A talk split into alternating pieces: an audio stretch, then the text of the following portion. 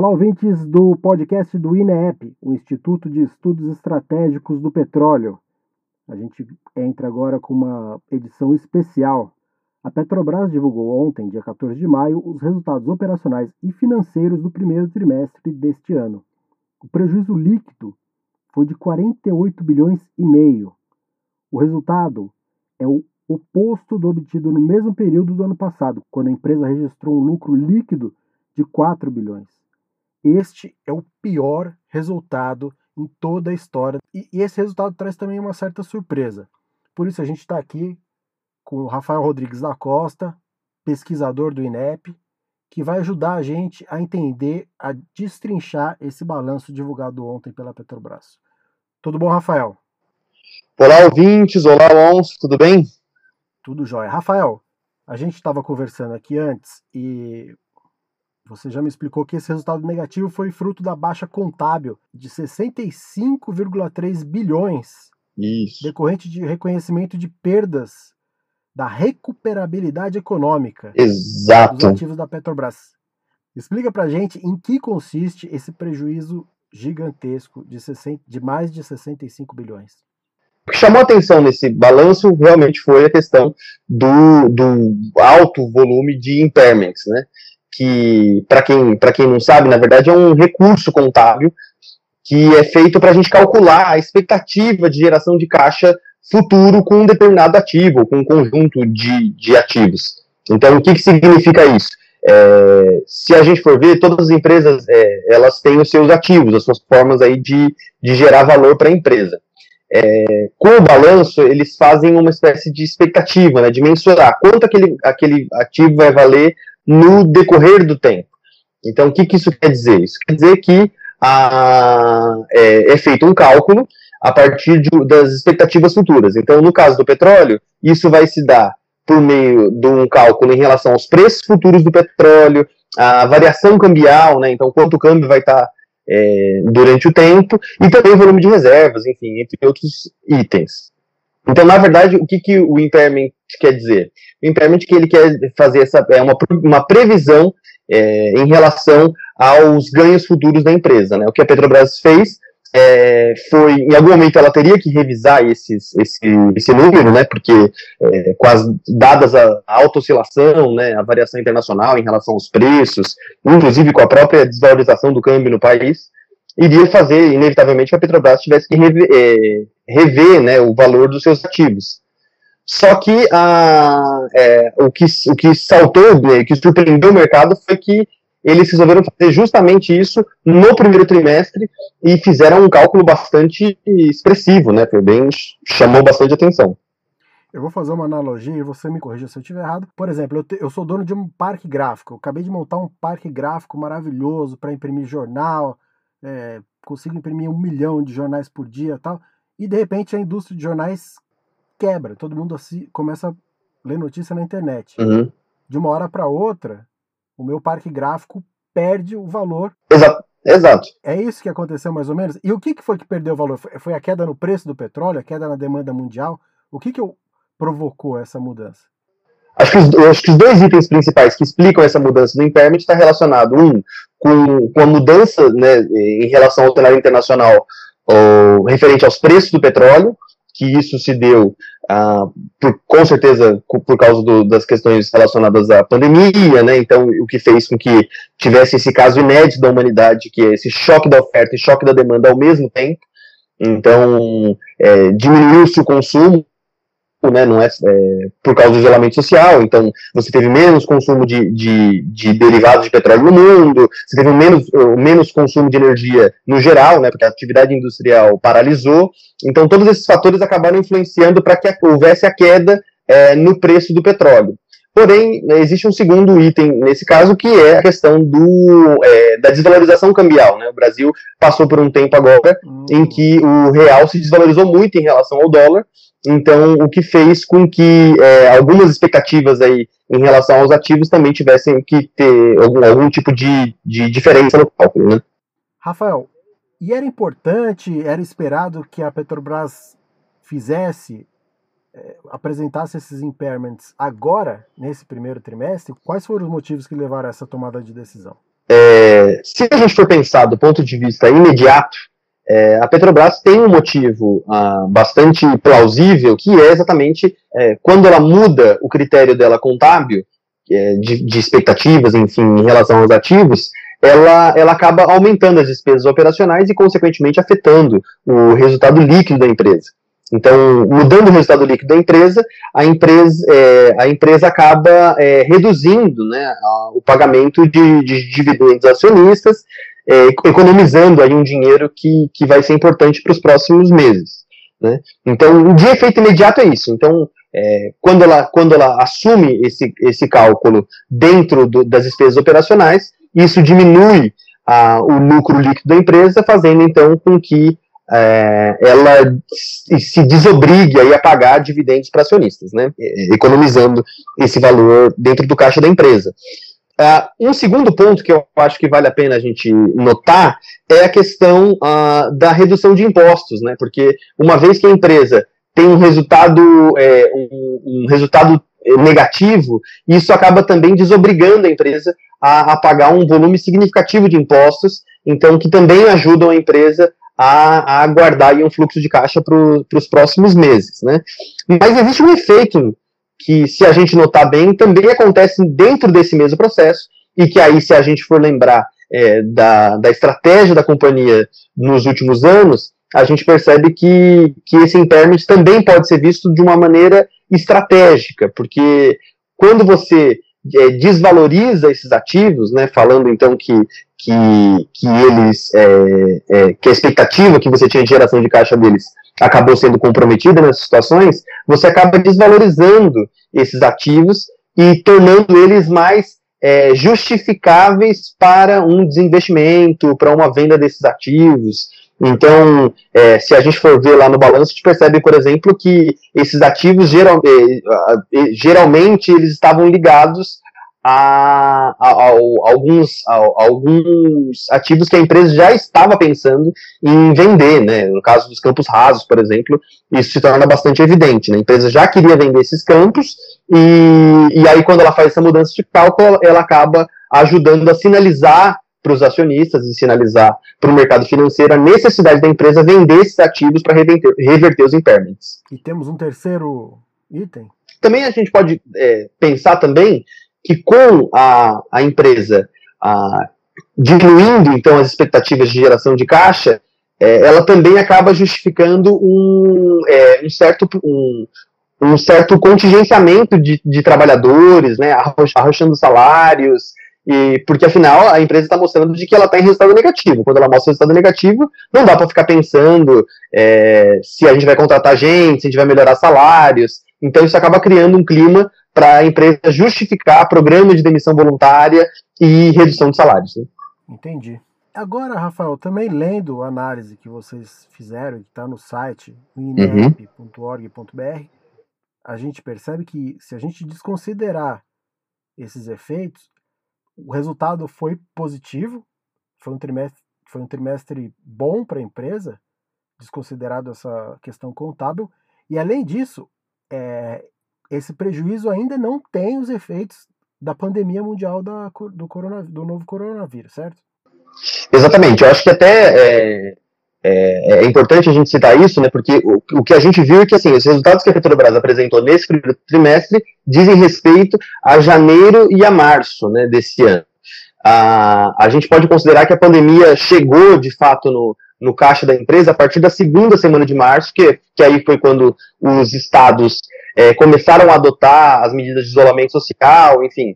Então, é possível que o segundo trimestre desse ano mostre muito mais os efeitos é, do coronavírus pra, na geração de caixa da empresa.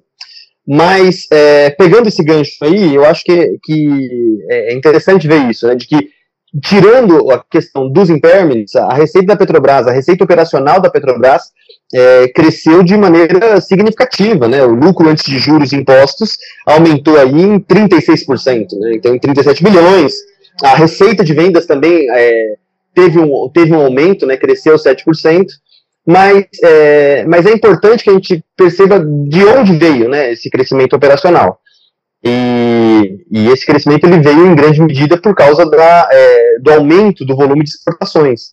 A Petrobras a, acabou é, tendo uma vantagem, é, mesmo em que pese aí todas as, as dificuldades do coronavírus, a, as novas é, exigências internacionais em relação a combustíveis, então, é, essa, as novas regulamentações internacionais em relação ao teor de enxofre nos combustíveis fósseis, acabou fazendo com que a Petrobras tivesse uma vantagem competitiva em relação aos, seus concorrentes. Eu não sabia disso. É ambiental isso, questões, restrições ambientais, legislações ambientais do tipo de petróleo, é isso? Isso, na verdade teve o seguinte, teve uma, é, foi, foi votada uma regulamentação internacional em relação a combustíveis marítimos, né? Então, a combustíveis usados aí em navios é, e outros veículos marítimos. Então, o que acabou fazendo com que é, alguns tipos de combustíveis tivessem algum tipo de restrição por causa do seu teor de enxofre. E nesse sentido, o, o, Brasil tem uma vantagem, né? A Petrobras tem uma vantagem porque ela tem uma, ela consegue fazer, é, ela consegue gerar combustíveis com baixo teor. Então, isso fez com que ela se tornasse aí um atraente, né? para alguns mercados, por exemplo, o mercado da Ásia, né, que cresceu bastante nesse período. Quer dizer, você está me contando várias coisas importantes. É, o lucro da empresa, o que eles chamam de EBITDA, né, o lucro antes dos juros, impostos, depreciação e amortização, já tinha crescido 37 bilhões e meio. Uhum. As vendas terminaram o trimestre com 75,5 bilhões de. Uhum. E apesar da queda nas vendas internas no, no, primeiro trimestre. Quer dizer, em cima desse valor que já ultrapassa dos 100 bilhões, mesmo com isso, a gente teve um prejuízo de quase 50 bilhões. Uhum. Né? Quer dizer que se o resultado operacional, o resultado, esse lucro fosse menor, esse, esse trimestre teria sido desastroso em nível muito maior. Então, assim, o que, o que explica o sucesso da, da Petrobras, o sucesso operacional da Petrobras nesse trimestre, está com, com certeza ligado com o aumento de vendas é, internacionais. Né? Então, ela teve um aumento expressivo, por exemplo, no volume de exportações, aumentou em 70% em comparação com o mesmo período do ano passado. Então, a Petrobras é, vendeu muito para o mercado externo e isso acabou é, mais do que compensando a queda de vendas no mercado interno, né, que também sofreu um, um impacto grande, ainda que é, não tão grande como vai ser previsto nos próximos trimestres, dado aí é, todos os efeitos da pandemia. Né? E essa redução do valor de ativos, essa declaração, esses impairments, eles aconteceram com todas as grandes petrolíferas? Você sabe, você tem uma comparação? Bom, a gente fez uma comparação pelo Instituto, a gente avaliou aí algumas petroleiras para observar é, o tamanho né, do, desses impairments, porque como a gente disse, né, não, é, é comum que as empresas tenham que é, recalcular, enfim, as suas, as, as suas expectativas contábeis é, em torno dos seus ativos, né, porque a gente precisa saber se de fato vai, é, quanto aquele, aquele ativo está valendo, né, comparado com as condições é, externas. Ah, então, é, é, era previsível que as empresas fizessem algum tipo de, de, de, cálculo. Só que o que salta aos olhos aí, quando a gente olha as outras empresas e vê que, na verdade, a, o que a Petrobras fez está muito maior, é, é, causa estranheza, inclusive, quando comparada com outras empresas, por exemplo, a, a gente fez um levantamento rápido das empresas em relação aos impairments, a gente viu que a Total por exemplo, que, que uma petrolífera francesa, foi a que teve o maior é, volume de impairments e ainda assim foi em torno de, de 3,6 bilhões de dólares, então é, quatro vezes menos do que a Petrobras. Então, isso chama bastante atenção, né? Se a gente olhar, por exemplo, é, o caso da Shell, por exemplo, que não chegou a nem ser um bilhão de dólares nesse trimestre. Então, todo mundo está passando pelo mesmo cenário, mas o que, o que causa estranheza é exatamente a, ah, por que a Petrobras ah, tomou uma postura de ter um impairment tão alto nesse período. Pois é, causa estranheza, ainda mais todo mundo com a preocupação se a nova diretoria vai avançar no projeto de privatização, significaria uma Petrobras além mais barata, né? Uhum. Se, se, eles avançarem nesse projeto. Agora, outra pergunta para você, nesse raciocínio uhum. de desvalorização da empresa, a, a gente sabe que a empresa já está há tempos avisando que quer se desfazer das refinarias, quer se concentrar só no, na exploração de óleo cru no pré-sal. É, a gente vê um contrassenso aí, né? Porque o que salvou o resultado operacional da empresa pelo menos o que me parece, se me corrija se eu estiver errado, uhum. foi exatamente as refinarias, na venda desse nafta, por exemplo, e a exportação é, de produto refinado. Então, uhum. Gente, tem um contrassenso essa estratégia da Petrobras. Se ela tivesse realmente se desfeito das refinarias, tal, ela estaria em piores lençóis. Com, com certeza, com certeza. O que, é, o, que, o que chama atenção na, na questão dos resultados operacionais da empresa é justamente isso. O aumento do volume de, de exportações foi o que salvou a empresa nesse trimestre. E, e, foram, e foram exportações tanto de petróleo cru como de derivados de petróleo, né? Então, destaque aí para o óleo bunker, né? Que, enfim, teve um aumento, é, teve um aumento expressivo de vendas externas por causa dessas mudanças internacionais é, em relação a combustíveis marítimos. Então, é, esse aumento do volume de exportações é o que realmente salvou a empresa. E isso, é, isso é muito importante para a gente entender, porque, por exemplo, a mais, mais de 50% desses, desses óleos derivados a, produzidos pela, pela Petrobras foram feitos em refinarias do Nordeste, né? em, em especial a Rilan e a Rinest, que são, é, que são duas é, refinarias importantes para a companhia, mas que estão nesse momento inclusas no pacote de privatizações.